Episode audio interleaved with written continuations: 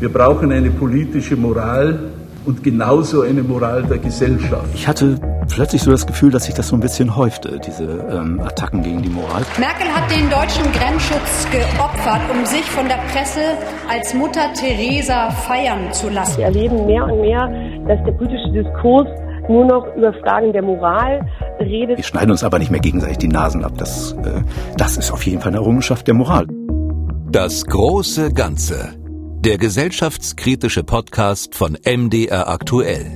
Hallo, herzlich willkommen. Mein Name ist Lydia Jacobi. Ich bin Redakteurin bei MDR aktuell und gehe in diesem Podcast den großen gesellschaftlichen Themen unserer Zeit auf den Grund.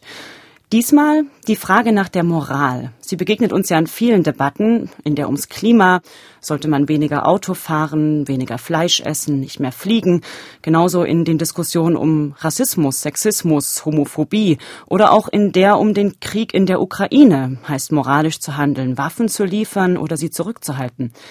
Was in all den Diskussionen aber auch auffällt, die Moral hat es in diesen Tagen nicht leicht. Sie ist zum Ismus verkommen und damit zum Schimpfwort von Moralismus, von Moraldiktatur, Hypermoral ist da die Rede oder etwas abwertender von Gutmenschen.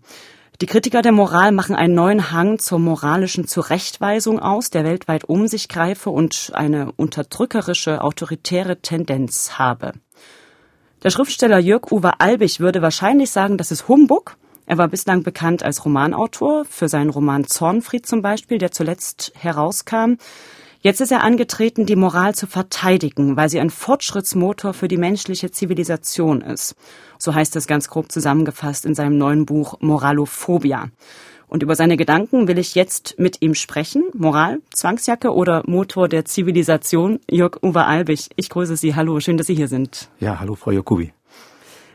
Herr Albig, Sie schreiben in Ihrem Buch, ähm, das Wort Moral wäre zum Fluch verkommen und die Ethik zum Ekelobjekt. Wer sind denn diejenigen, die den Aufstand gegen die Moral da anführen? Das ist eine ziemlich gemischte Truppe, glaube ich. Ähm, das geht von äh, Publizisten, Journalistinnen los und über die Politik ganz stark. Also alle Parteien sind da dabei. Also das äh, da gibt es Exponenten von äh, CDU, SPD, Grünen, auch Linken, äh, die sich beschweren, dass die Moral gerade in der Politik eine zu große Rolle spielt. Es gibt Leute, die Bücher schreiben. Es gibt aber natürlich auch äh, ganz äh, Leute von ähm, weniger publizistischer Reichweite wie äh, Taxifahrer oder äh, äh, Ladenbesitzer, die sich auch ereifern, dass äh, zu viel Moral in der Welt ist heute. Also ich würde das soziologisch gar nicht unbedingt abgrenzen mhm. wollen, aber ich glaube, äh, die haben schon ein bisschen was gemeinsam, dass sie eben alle sich überfordert fühlen und äh, auch kulturell, also nicht unbedingt wirtschaftlich gar nicht, aber kulturell eben auch ein bisschen abgehängt. Sie finden ja so ein ganz schönes ähm, Bild für diese Gruppe von Menschen, die Sie gerade beschrieben haben, machen das sehr anschaulich, schreiben von äh, Senfhosen tragenden, den Sportwagen pflegenden Typen. Ähm, Sie haben es gerade schon angerissen, Überforderung, Angst vorm abgehängt werden. Warum hat denn dieser Typus etwas gegen Moral? Ist es bloß das äh, Überfordertsein? Also häufig sind es Leute, die ähm, Privilegien zu verteidigen haben, die durch moralische Entwicklungen einfach gefährdet sind und wenn es einfach nur das Privileg ist, Frauen gegen ihren Willen anzufassen, etwas, was sie vielleicht irgendwie gerne gemacht haben, ich weiß es nicht, also würde ich auch gar nicht allen unterstellen. Äh, oder einfach ihren SUV zu fahren, was äh, sie vielleicht lange darauf gespart haben auch und äh, der ihnen viel bedeutet und der irgendwie ihre Persönlichkeit auch entsprechend unterstreichen soll. Und äh, das sollen sie jetzt nicht mehr und dann machen sie die Moral dafür verantwortlich. 19 Zoll Leichtmetall urbanes Feeling überall. Ich bin das beste Pferd im Stall, SUV.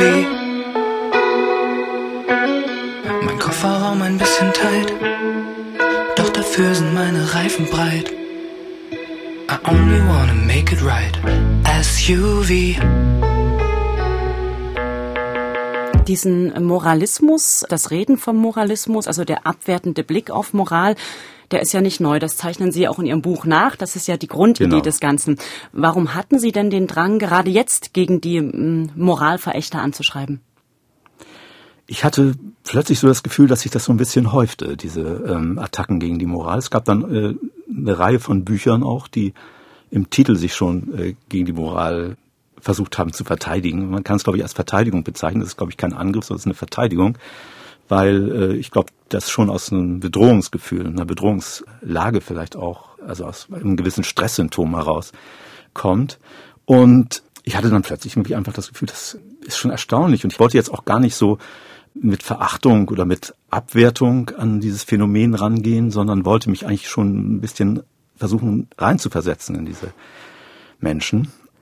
Bin dann darauf gestoßen, dass es eigentlich tatsächlich wirklich ein sehr ähm, altes Phänomen schon ist, dass es das eigentlich schon im alten Griechenland bei den Sophisten gab und dann ganz stark eben ab der Renaissance bzw. Ende des Mittelalters, als dann tatsächlich die großen Zivilisationsschübe kamen und plötzlich völlig neue Verhaltensweisen von vielen Menschen verlangt wurden, die sie einfach nicht gewohnt waren und auch eben einen gewissen Abschied von der Gewalt, der sich dann über die Jahrhunderte dann immer weiter fortgesetzt hat. Also wir schlagen uns einfach nicht mehr, wir schneiden uns aber nicht mehr gegenseitig die Nasen ab. Das äh, ist uncool, das macht man nicht mehr. Und wir haben auch keinen Spaß mehr dran, wenn äh, Leute Katzen bei lebendigem Leib verbrennen, was früher eine beliebte Volksbelustigung war. Das kommt uns jetzt auch gar nicht mehr so vor, als ob wir das jetzt irgendwie verteidigen müssten, weil es unsere Freiheit bedroht, wenn wir das nicht mehr dürfen, sondern das ist für uns jetzt völlig normal. Aber das ist ein Entwicklungsprozess gewesen, der Und sich das ist über eine Errungenschaft der Moral? Das ist auf jeden Fall eine Errungenschaft der Moral. Es gibt überhaupt keine Interessen, keine äh, materiellen Interessen oder wirtschaftlichen Interessen, die äh, dagegen sprechen, Katzen zu verbrennen. Überhaupt nicht. Und äh, es gibt auch überhaupt keine wirtschaftlichen Interessen dagegen, ähm, Leute äh, rassistisch zu beleidigen oder also ich glaube einfach, es, es gibt einfach, es, es kann dann eigentlich nur die Moral sein. Hm. Mir bleibt einfach nicht übrig, weil es gibt keine konkreten Interessen, die dafür sprechen. Sie führen dann ja in Ihrem Buch äh, verschiedene Persönlichkeiten an, die Sie sehr unterhaltsam, auch äh, tiefgehend äh, beschreiben, die quasi ihrer Beweisführung äh, dienen. Das ist zum Beispiel der Raubritter Götz von Berliching, der, naja, irgendwie größenwahnsinnige Friedrich Nietzsche, der Verbrecher Al Capone, Donald Trump. Das liest sich ein bisschen wie so eine Galerie von äh, bösen oder zumindest äh, verbitterten Männern lässt sich an diesen Persönlichkeiten ähm, tatsächlich der Beweis führen, dass man aus Angst um die eigenen Privilegien ähm, gegen die Moral aufbegehrt? Ja, ich glaube, das waren jetzt keine Freaks. Das mhm. waren schon Leute, die eine gesellschaftliche Strömung hinter sich hatten und die sie auch repräsentiert haben. Und es waren oft auch Leute, die großen Einfluss hatten. Also Nietzsche zum Beispiel hatte tatsächlich einen großen Einfluss auf das Denken nicht so sehr seiner Zeitgenossen, ja, teilweise schon auch noch seiner Zeitgenossen, aber vor allen Dingen eben der Leute, die nach ihm kamen. Machiavelli, den ich auch beschreibe, war ein sehr einflussreicher Denker, der auch staatspolitisch einiges ausgerichtet hat. Götz von Berliching hat einen Kult hervorgerufen, der nicht zuletzt bei Goethe dann eben noch verfangen ist, der ihn dann zum Freiheitskämpfer äh, hochstilisiert hat. Also ich glaube, das sind jetzt wirklich keine Außenseiter gewesen. Descartes wird heute noch von, auch von französischen Philosophen verehrt. Ich glaube, das sind tatsächlich wirkmächtige Figuren, die ich mir da ausgesucht habe. Und deswegen, glaube ich, kann man an denen schon was ablesen, wie der Mechanismus der Moralfeindschaft funktioniert. Vielleicht ist äh, Friedrich Nietzsche ein ganz gutes Beispiel, um danach zu fragen, ob man den äh, Kritikern, in dem Fall kann man, glaube ich, eindeutig sagen Kritikern, ja. denn es sind ausschließlich Männer, ob man denen nicht ähm, auch zuhören muss, weil sie ihre Argumente auf Expertise gründen. Wenn Friedrich Nietzsche zum Beispiel gegen die Moral argumentiert, vor allen Dingen die Moral, die ähm, von einem Christentum ähm, propagiert mhm. wird und ja in einer gewissen Hinsicht auch Mittel der Machtausübung ist, also herrschaftssichern ist und damit auch Fortschritt verhindern kann. Das ist, glaube ich, gar nicht das, was er dieser Moral vorwirft. Er äh, wirft dieser Moral, die er Sklavenmoral nennt, hauptsächlich vor, dass sie einfach die Edlen und die Großen einschränkt. Und edle Taten, große Taten, auch wenn sie gewalttätig und kriegerisch und zerstörerisch sind, das sind eben die Taten, die er findet, die absolute Daseinsberechtigung haben. Und das wirft er denen vor. Also ich glaube, er wirft den äh, Christen nicht die Kreuzzüge oder äh, die Papstdiktatur vor. Also das äh, kann ich mich jedenfalls nicht erinnern, dass hm. das äh, ausgerechnet äh, sein Vorwurf ist. Wobei das natürlich tatsächlich eine interessante Frage ist. Was kann man im Namen der, äh, im Namen der Moral alles äh, machen und äh, was für Grausamkeiten kann man auch im Namen der Moral begehen. Natürlich äh, gibt es da ganz schlimme Beispiele. Also zum Beispiel der belgische König Leopold II., der unter dem Vorwand, er wolle die Sklaverei äh, abschaffen oder den Sklavenhandel äh, klein halten, ein riesiges Gebiet, den Kongo nämlich äh, unterworfen hat mit Millionen von Toten und äh, einer grausamen Ausbeutungsdiktatur. Das hat er moralisch begründet und das ist ihm auch abgenommen worden. Das ist mhm. ihm wirklich von den anderen Staaten, die haben dann, die mussten sich das ja mit ansehen und die mussten teilweise auch feststellen, dass ihre eigenen Fründen dadurch angegriffen worden sind, weil die alle sich um Afrika gezankt haben zu der Zeit. Und er hat ihm gesagt, ich nehme es auf mich, heroisch den Sklavenhandel zu beenden, der, den er den Arabern zugeschrieben hat, die da auf dem schwarzen Kontinent sich bereichern äh, an diesem Sklavenhandel und hat dadurch eine mörderische, grausame Diktatur errichtet. Das ist natürlich alles möglich, aber das ist natürlich eine Sache, die man mit allen guten Sachen machen kann. Die kann man mit der Freiheit machen. Im Namen der Freiheit sind auch schon Millionen umgebracht worden. Die kann man im Namen der Demokratie machen. Im Namen der Demokratie ist das Gleiche passiert. Das sind aber, glaube ich, alles keine Argumente gegen die Freiheit, gegen die Demokratie und, glaube ich, eben auch nicht gegen die Moral. Ob diamond black, ob white My soul is clean, my heart is wild Komm, wir fahren in die Freiheit SUV Und haben die time of our lives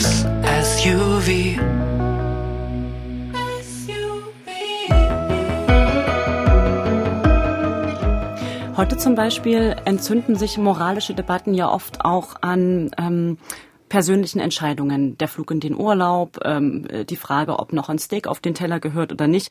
Diejenigen, die das als Moralismus oder ähm, noch schlimmer als Moraldiktatur bezeichnen, haben die nicht ein ähm, richtiges Moment in ihrer Argumentation, nämlich dass solche Debatten ähm, die Tendenz haben, systemische Probleme zu sittlichen Fragen zu erklären?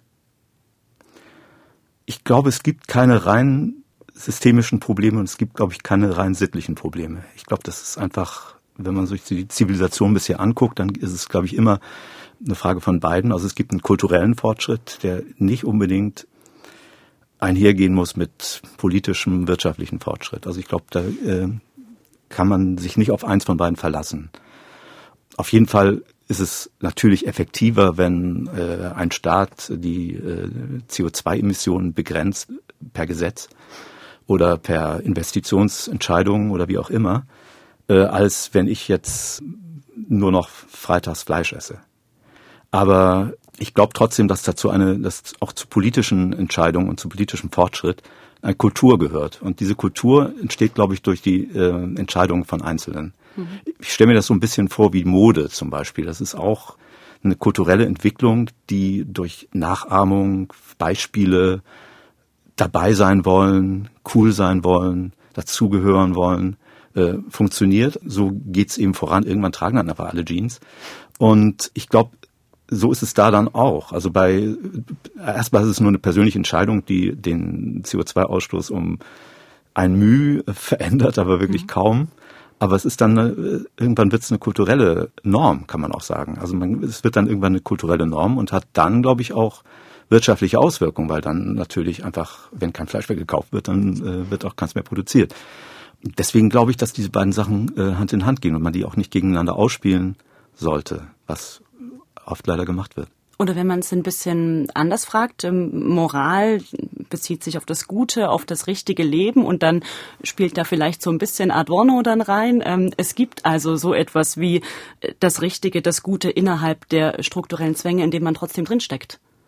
Würde ich sagen, ja. Also ich finde, es gibt immer, also bei jeder Entscheidung, die man hat, gibt es, auch wenn sie sich nachher erst als richtig herausgestellt hat, aber es gibt, glaube ich, eine richtige Entscheidung und äh, richtiges Leben ist natürlich gleich schon ein wahnsinnig hoher Anspruch, den kein Mensch erfüllen kann, ist ja klar. Deswegen gibt es wahrscheinlich auch nicht, aber ich glaube, es gibt tatsächlich eine Summe von richtigen Entscheidungen, das würde ich schon sagen. Was Sie in Ihrem Buch ja ein Stück weit offen lassen, was es eigentlich heißt, moralisch zu handeln und wer bestimmt, was moralisch ist und was nicht. Naja, es gibt philosophisch da schon, also man darf es, glaube ich, nicht unbedingt verwechseln mit so das, was man als Sitte bezeichnet. Also, mhm Mini-Rock, äh, wen suche ich mir als Partner in dürfen unverheiratet zusammenleben oder solche Sachen. Also das äh, würde ich jetzt nicht als Moral bezeichnen, aber ich, es gibt ein paar relativ klare Definitionen von Moral, unter anderem die von Schopenhauer eben äh, Prinzip aller Moral ist, niemandem zu schaden und möglichst helfen, wo man kann. Also das ist so das auf einen Satz runtergebrochen von Schopenhauer, was für ihn Moral ist. Und das ist, glaube ich, tatsächlich weitgehend Konsens, dass auch eben gerade die Moralfeinde wie Nietzsche bekämpfen genau das. Also genau das, dass man plötzlich nicht mehr anderen schaden soll. Wieso soll man nicht mehr anderen schaden, wenn man dadurch an großen Taten gehindert wird? Äh, wenn ich die Pyramiden bauen will, dann darf ich selbstverständlich anderen schaden, würde jetzt Nietzsche sagen, weil dann kommt einfach was Großes dabei raus. Und wenn dann äh, 100.000 Sklaven dabei draufgehen, das ist jetzt nicht das Problem. Dafür ist die Welt eben um drei große Monumente reicher. Bei den Gegnern von Moral, also auch bei, bei Desart zum Beispiel, der sagt, Egoismus ist einfach äh, eine Sache der Natur. Und wenn ich den Egoismus abschaffe oder mich gegen den Egoismus wende oder den Egoismus versuche äh, in meinem eigenen Leben möglichst zu vermeiden, dann versündige ich mich gegen die Natur, dann bin ich ein Verbrecher, dann bin ich mhm. Frevler gegen die Natur, das sagt Desart. Und also ich glaube, die Moralfeinde wissen schon eigentlich ganz gut, was mit Moral gemeint ist. Und äh, ich glaube, man kann es tatsächlich auf diesen Schopenhauer-Satz einigermaßen runterbrechen, würde ich mal sagen. Und äh, es gibt da eben auch so die berühmte goldene Regel, äh, also die wir so äh, als was du nicht willst, was man dir tut, das füge auch keinem anderen zu, als äh, Reim so schön uns äh, merken können. Mhm. Äh, die ist auch jetzt wirklich überhaupt keine europäische Erfindung, sondern die gibt es im alten China genauso wie im alten Ägypten. Und das ist wirklich eine einigermaßen universelle äh, Formulierung dieser Moral. Und deswegen glaube ich gar nicht, dass es da äh, so wahnsinnig große Definitionsunterschiede gibt. Also es gibt natürlich dann in konkreten Fragen gibt es natürlich dann schon Probleme, wenn ich mich äh, jetzt überlege, also gerade zum Beispiel jetzt im Krieg, ist es moralisch, den Krieg vermeintlich abzukürzen, dadurch, dass man auf eine für beide Seiten akzeptable ähm, Gebietsteilung äh, hinarbeitet oder ist es äh, moralisch, Waffen zu liefern und so. Das ist natürlich sind alles Sachen, die durch die Definition von Moral überhaupt nicht erleichtert werden. Da mhm. muss man wirklich einfach äh, überlegen, was hilft jetzt mehr. Oder, äh, aber ich glaube trotzdem, wenn man sich erstmal einig ist, dass dass das Ziel ein moralisches sein soll, dann ist man schon ein Stück weiter. Trotzdem nochmal, also Moral, Sie sagen, das darf man nicht mit Sitte verwechseln. Ähm, das ursprüngliche Wort ähm, Morales, äh, lateinisch, kommt äh, von der Übersetzung die Sitten mhm, betreffend. Ja. Und an dem Begriff wird es dann vielleicht doch ein bisschen deutlicher, dass es etwas ist, was sich Gemeinschaften geben als Regeln, als ähm, Handlungsmaximen, um ihr Zusammenleben zu bestimmen. Und weist es nicht darauf hin, dass es die eine Moral zumindest auch im Zeitverlauf in verschiedenen Gemeinschaften so nicht gibt. Dass sie sehr verschiedentlich ausgestaltet sein kann. Das stimmt, aber das, ich würde sagen, es gibt dann es gibt natürlich tatsächlich diese volkstümliche Definition von Moral, zieh dich nicht so aufreizend an oder so. Ja klar, hm. logisch. Oder man kann natürlich dann auch, wenn man jetzt die Scharia nimmt oder so, dann sind das natürlich äh, auch irgendwie im Sprachgebrauch moralische Gesetze. Ich habe mich aber tatsächlich jetzt hier auf die philosophische Definition von Moral beschränkt. Es gibt sowas wie eine größere und eine kleinere Moral. Ne? Ja, weiß ich gar nicht genau. Also ich glaube tatsächlich, also ich glaube, es hilft einem mehr, also auch gerade wenn man die Moralgegner verstehen will, weil die, denen geht es tatsächlich nicht um äh, so Selbstverwirklichungswünsche, äh, Wünsche, wie es äh, jetzt Leuten geben würde, die äh, gerne über Nacht bei ihrer Freundin bleiben wollen und die Moral sieht das aber nicht vor oder so. Das sind ja alles äh, Sachen, die eigentlich wirklich nur den eigenen einzelnen Menschen oder die einzelne das einzelne Paar oder so angehen. Die heutigen Moralgegner, also jetzt was Klimapolitik angeht, was äh, Sexismus angeht, was äh, Flüchtlingshilfe angeht, da geht es immer, das sind eigentlich immer Leute, die sagen, stellt euch nicht so an. Wo gehobelt wird, fallen Späne. Da können auch mal Leute äh, benachteiligt werden, wenn für den Rest die Freiheit dadurch äh, äh, erhalten bleibt oder der Wohlstand oder was auch immer. Und das heißt, da geht es eben tatsächlich nicht um Sitten, was ich anziehe, mit wem ich äh, zusammenlebe oder so, sondern es geht tatsächlich um, um genau das, was Schopenhauer eben auch bezeichnet. Soll man anderen, darf man anderen schaden, äh, und soll man ihnen nicht lieber helfen? Hm. Also ich glaube, es lässt sich diese ganzen Moralkonflikte, auch die, die ich in meinem Buch beschreibe, ich wüsste jetzt im Moment aktuell keinen Moralkonflikt, der sich jetzt um so diese Sittenfragen drehen würde. Das hm. passiert nicht. Also es geht dann wirklich schon immer darum, darf man Leute verletzen, darf man Leute beleidigen, ist das okay oder ist dann meine Meinungsfreiheit eingeschränkt, wenn ich nicht mehr Leute mit dem N-Wort äh, schimpfen darf oder so. Es geht immer um dieses Problem der Gewalt eigentlich. Nehmen wir mal ein sehr, ja, nehmen wir mal ein ähm, aktuelles Beispiel, wo sich das äh, Dilemma der Moral vielleicht ganz gut zeigen lässt. Die Abtreibungsdebatte oder die Debatte um verschärfte Abtreibungsgesetze in den USA. Da argumentieren ja beide Seiten moralgestützt. Die eine Seite sagt, es geht mhm. um das Selbstbestimmungsrecht der Frau, die andere Seite sagt, es geht um das Recht des ungeborenen Lebens. Beides sind schwerwiegende Rechte. Da wird es moralisch schwer zu sagen, das, stimmt. das eine ist richtig, das andere ist falsch. Stimmt, also da hilft die Moral tatsächlich nicht weiter, weil da geht es ja wirklich in beiden Fällen um Gewalt. Also äh, für die eine Seite geht es um Gewalt gegen die Frau und für die andere um Gewalt gegen das ungeborene Kind. Äh, wobei da ist es dann, wird's dann, hängt es dann einfach immer an der Definition, wo fängt das Kind an und wo ist es noch kein Kind. Also das mhm. äh, ist dann wirklich eine durch Moral jetzt nicht zu entscheidende Frage. Oder ein anderes Thema, was vielleicht näher an denen dran ist, die Sie auch in Ihrem Buch beleuchten. Ähm, Sie ähm, haben vielleicht auch diesen Fall bei Fridays for Future verfolgt. Das war, glaube ich, im mhm. März, als eine Musikerin ausgeladen wurde, weil sie, äh, weil sie Dreadlocks trägt und ähm, dass die Gefühle von People of Color verletzen könnte. Zugleich verletzt es natürlich ihre Gefühle, weil sie das ähm, nicht mit einer mit einem Gedanken von Diskriminierung oder ähnlichem getan hat. Ja. Was ist da moralischer? Ja, das wurde ja, also der Fall wurde ja innerhalb von Fridays for Future, glaube ich, auch sehr kritisiert. Also mhm. das war ja jetzt nicht die äh, offizielle Haltung von Fridays for Future generell, sondern eben von dieser speziellen Sektion, die sie da ausgeladen haben.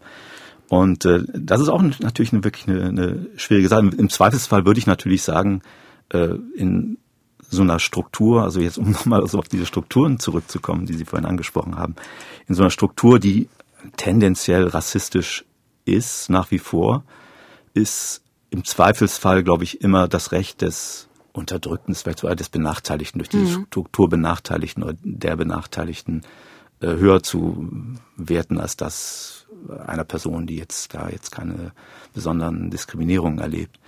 Und würde ich dann schon sagen, aber in dem Fall ist es natürlich tatsächlich also ich finde überhaupt nicht, dass, dass äh, sich da jemand beleidigt fühlen kann, weil es durch absolut nicht aus irgendwie parodistischen Gründen oder zur Verächtlichmachung oder um ein Klischee äh, äh, zu etablieren äh, passiert ist, sondern das ist wirklich also eine ziemlich häufige Sache, dass Leute Dreadlocks tragen. Das ist ja wirklich jetzt kein, kein äh, aggressives Statement in irgendeiner Form. Hm. Und deswegen würde ich da jetzt auch, äh, wie wahrscheinlich auch die Mehrheit von Fridays for Future, die Sängerin wieder einladen, wenn sie gut ist. Ähm, es wird ja gelegentlich gegen den angeblichen Moralismus ähm, ins Feld geführt, dass in bestimmten Lebensbereichen moralische Werturteile fehl am Platz wären. In der Wirtschaft heißt es dann gerne oder auch in politischen Fragen. Da müsste hm. das Rationale, das Argument, das rein faktische zählen. Gibt es in Ihren Augen Bereiche, wo moralische Abwägungen nichts zu suchen haben? Kunst vielleicht. Mhm. Warum? Also ich würde sagen, Kunst ist Kunst ist Moral am schlechtesten Ding festzumachen. Also man kann wirklich nicht sagen, äh, also selbst wenn ich äh, einen Roman schreibe, in dem ein moralisches Scheusal die, die Hauptrolle spielt, ist es überhaupt nicht klar oder festzumachen, ob das jetzt als Beispiel zur Nachahmung dienen kann oder eher zur Abschreckung. Das ist einfach völlig offen. Da sind einfach die Wirkungen überhaupt nicht kalkulierbar, finde ich, und sollten vielleicht dann auch nicht kalkuliert werden. Bei wirtschaftlichen Fragen würde ich auf jeden Fall sagen, natürlich ist ganz entscheidend. Natürlich ist Moral da ein ganz, ganz entscheidendes äh, Kriterium. Klar, ich meine, für äh, wir leben in einem Wirtschaftssystem, wo das erstmal nicht vorgesehen ist, sondern wo ähm, es um Profitmaximierung geht und äh, Moral dann auch geschäftsschädigend sein kann, ist schon klar, aber das heißt ja nicht, dass die Gesellschaft dann nicht darauf drängen sollte, dass die Fragen schon da eine Rolle spielen bei wirtschaftlichen Entscheidungen. Und was, was hatten Sie noch? Die beiden Bereiche hatte ich genannt. Genau, genau ja, ja. Mhm. Und, das war das ähm, Rationale. Also Politik, glaube ich, wird. geht gar nicht ohne, weil also Politik, da geht es letztlich wirklich genau um das. Also es geht wirklich um, also eigentlich gibt es überhaupt keinen Grund, Politik zu machen, wenn man sie nicht moralisch versteht. Mhm. Wenn man das einigermaßen ernst nimmt, dass man für die einem anvertrauten Menschen Politik macht, dann kommt man um moralische Fragen überhaupt nicht rum. Haben die heute eigentlich was mh, hm, Identitätsgebendes, Ordnendes, also die Moral in so einem säkularen, aufklärerischen Sinne im Gegensatz zur Religion, die früher, zumindest in unseren Breitengraden, wo sie tendenziell eher auf dem Rückzug ist, ähm, die früher die Handlungsmaximen vorgegeben hat. Ist das heute die Moral? Ich glaube gar nicht, dass das unbedingt sich ausschließen muss. Also mhm. man kann natürlich religiös sein und moralisch und es ist wahrscheinlich oft auch so. Also Religion kann schon helfen bei einer Moral. Also man muss nicht religiös sein, um moralisch zu sein, glaube ich. Aber ich glaube, man kann tatsächlich schwer religiös sein ohne Moral. Das glaube ich schon. Also das ist, aber natürlich kann man gegen Gewalt und äh, gegen Beschädigung anderer Leute und gegen Zerstörung der Welt sein, äh, ohne ähm, an Gott zu glauben. Das glaube ich natürlich. Mhm.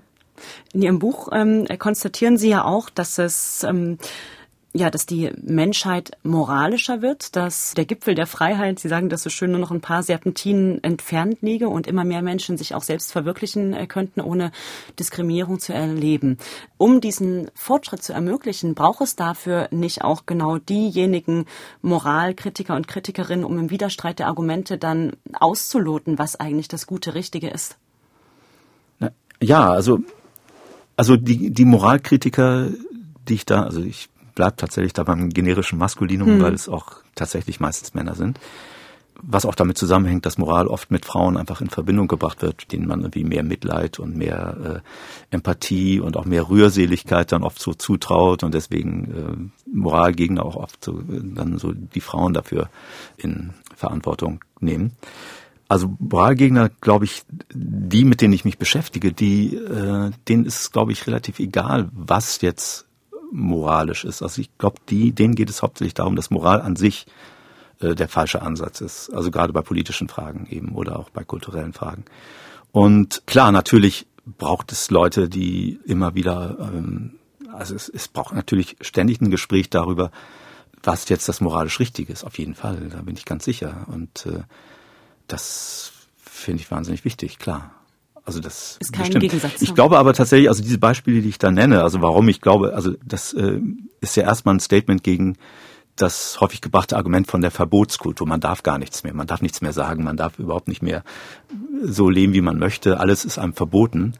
Äh, da habe ich mal versucht klarzumachen, was überhaupt alles inzwischen erlaubt ist, was noch mhm. vor 20 Jahren undenkbar war oder vor 50 erst recht. Also diese ganzen, die ganze sexuelle Revolution mit ihren ganzen ähm, Problemen natürlich auch, aber das ging ja, ist ja alles noch nicht so alt und auch die äh, Möglichkeiten schwuler Partnerschaften, äh, lesbischer Partnerschaften, alles Sachen, die früher undenkbar waren, dass Frauen einen Beruf ausüben können, dass Frauen nicht mehr äh, von den Genehmigungen ihres Mannes abhängig sind, bei allen äh, Alltagsentscheidungen. Das sind alles Sachen, die vor äh, gar nicht so langer Zeit noch komplett unterm Daumen waren. Da war noch äh, überhaupt nichts von Freiheit. Und wenn man angesichts dessen heute von Verbotsgesellschaft äh, redet, bloß weil man, weil einige Leute darauf hinweisen, dass man vielleicht nicht ständig fliegen soll oder mit 250 äh, über die Autobahn brettern soll und mit Autos durch die Stadt fahren, die zu groß dafür sind, oder äh, dass man äh, sich um Flüchtlinge kümmern soll. Äh, da, von Verbotskultur zu sprechen, ist natürlich völlig absurd in dem äh, vergleicht. 162G finde ich echt voll okay. Warum ich nicht das Fahrrad nehme? SUV. CO2 Emotionen. Wen interessieren die schon? Für ein kleines bisschen frei sein. SUV. Für ein kleines bisschen geil sein. SUV. Für ein kleines bisschen mehr Style, SUV. Was haben Sie eigentlich aus der Beschäftigung mit den Persönlichkeiten, die in Ihrem Buch aufgeführt sind, noch mitgenommen? Welche Erkenntnismomente vielleicht steckten da drin? Ja, ich bilde mir natürlich immer an, die Erkenntnisse dann auch mal dann gleich hingeschrieben zu haben. Das Wahrscheinlich haben Sie es getan, ja. Aber, also was mich tatsächlich, also die Beschäftigung mit der Abschaffung der Sklaverei und mhm. dem amerikanischen Bürgerkrieg, da habe ich tatsächlich einige Sachen gelernt, die ich mir auch nicht so richtig hatte vorstellen können. Also dass tatsächlich Das ging ja im 18. Jahrhundert los äh, in England mit der Bewegung für die Abschaffung des Sklavenhandels. Und äh, dass es da schon ganz viele Sachen gab, die es eben heute, äh, wo ich gedacht hätte, die sind äh, eine Erfindung des späten 20. oder frühen 21. Jahrhunderts, also zum Beispiel Fair Trade, dass es damals schon wie eine Fair Trade Bewegung gab. Mhm, das wusste ich auch nicht. Ja. Äh, dass 100.000 Briten und Britinnen Zucker von Sklaven, äh, Sklavenkolonien boykottiert haben und dafür Zucker aus Lohnarbeit aus Indien äh, gekauft haben freien Zucker, wie Sie es genannt haben. Solche Sachen. Und dass es auch da schon tatsächlich Diskussionen gab, so sprachkulturelle Diskussionen, wie wir sie ja heute mhm. auch haben, also mit der Gender-Frage und so. Also es gab zum Beispiel äh, die Idee, das Wort Mister abzuschaffen, weil es an Master erinnert und an den mhm. Sklavenhalter. Mhm. Das hat sich aber nicht durchgesetzt. Und das fand ich eigentlich ein ganz interessantes Beispiel auch dafür. Also das hat mich total überrascht, dass es, dass solche Diskussionen damals geführt wurden im 18. Jahrhundert. Und das hat mich dann aber auch auf eine Art beruhigt, weil ich dachte, also es gibt natürlich heute auch irgendwelche Formulierungsvorschläge, ähm, die mir persönlich jetzt irgendwie einfach übertrieben oder lächerlich vorkommen. Hm. Aber ich glaube, dass die sich dann auch einfach nicht durchsetzen, dass sich das ganz normal entwickelt und organisch entwickelt auch. Also das, was die Debatte darum ist das Wichtige. Die Debatte äh, ist das Wichtige, das Bewusstsein, das dadurch geschaffen wird, ist das Wichtige, die Sensibilität, die geschaffen wird, ist das Wichtige. Und es gibt dann ein paar Sachen, die sich dann einfach so durchsetzen, ohne dass sich dann äh, jemand dann nach lange groß dran erinnert. Ich meine, dass wir jetzt nicht mehr Fräulein sagen, das, da würde sich überhaupt niemand mehr drüber wundern. Im Gegenteil, also wenn jemand jetzt äh, jemand Fräulein nennt, dann kommt allen das irgendwie komisch vor. Jeder hat dann irgendwie so ein peinliches Gefühl. Und äh, das könnte könnte mit dem Gender-Sternchen dann irgendwann auch so sein. Ich weiß es nicht. Aber ich glaube da tatsächlich so an die, an die organische Vernunft der Menschen, dass sich dann die Sachen einfach durchsetzen, die äh, sich dann auch als sinnvoll erweisen. Und mhm. der, die Abschaffung von Mister hat sich einfach nicht als sinnvoll erwiesen, sonst würden die Leute sich heute nicht mehr Mister nennen. Ein sehr optimistisches Bild. Es ist einiges besser geworden dank der Moral. Der Schriftsteller Jörg Uwe Albig hier im Gespräch. Vielen Dank. Ja, danke auch. Ja, und wenn Sie Anregungen, Fragen oder Kritik haben, dann können Sie uns und mir auch immer gerne eine Mail schreiben an podcastdesk.mdraktuell.de. An dieser Stelle danke fürs Zuhören und danke auch an Jan Preisler und sein Bandprojekt Dino Paris und den Chor der Finsternis, die uns für diese Folge ihr Lied SUV zur Verfügung gestellt haben. Tschüss und wenn Sie mögen, gern bis zum nächsten Mal. Das große Ganze. Den gesellschaftskritischen Podcast von MDR Aktuell gibt es zweimal im Monat auf mdraktuell.de, in der ARD Audiothek, bei YouTube und überall, wo es Podcasts gibt.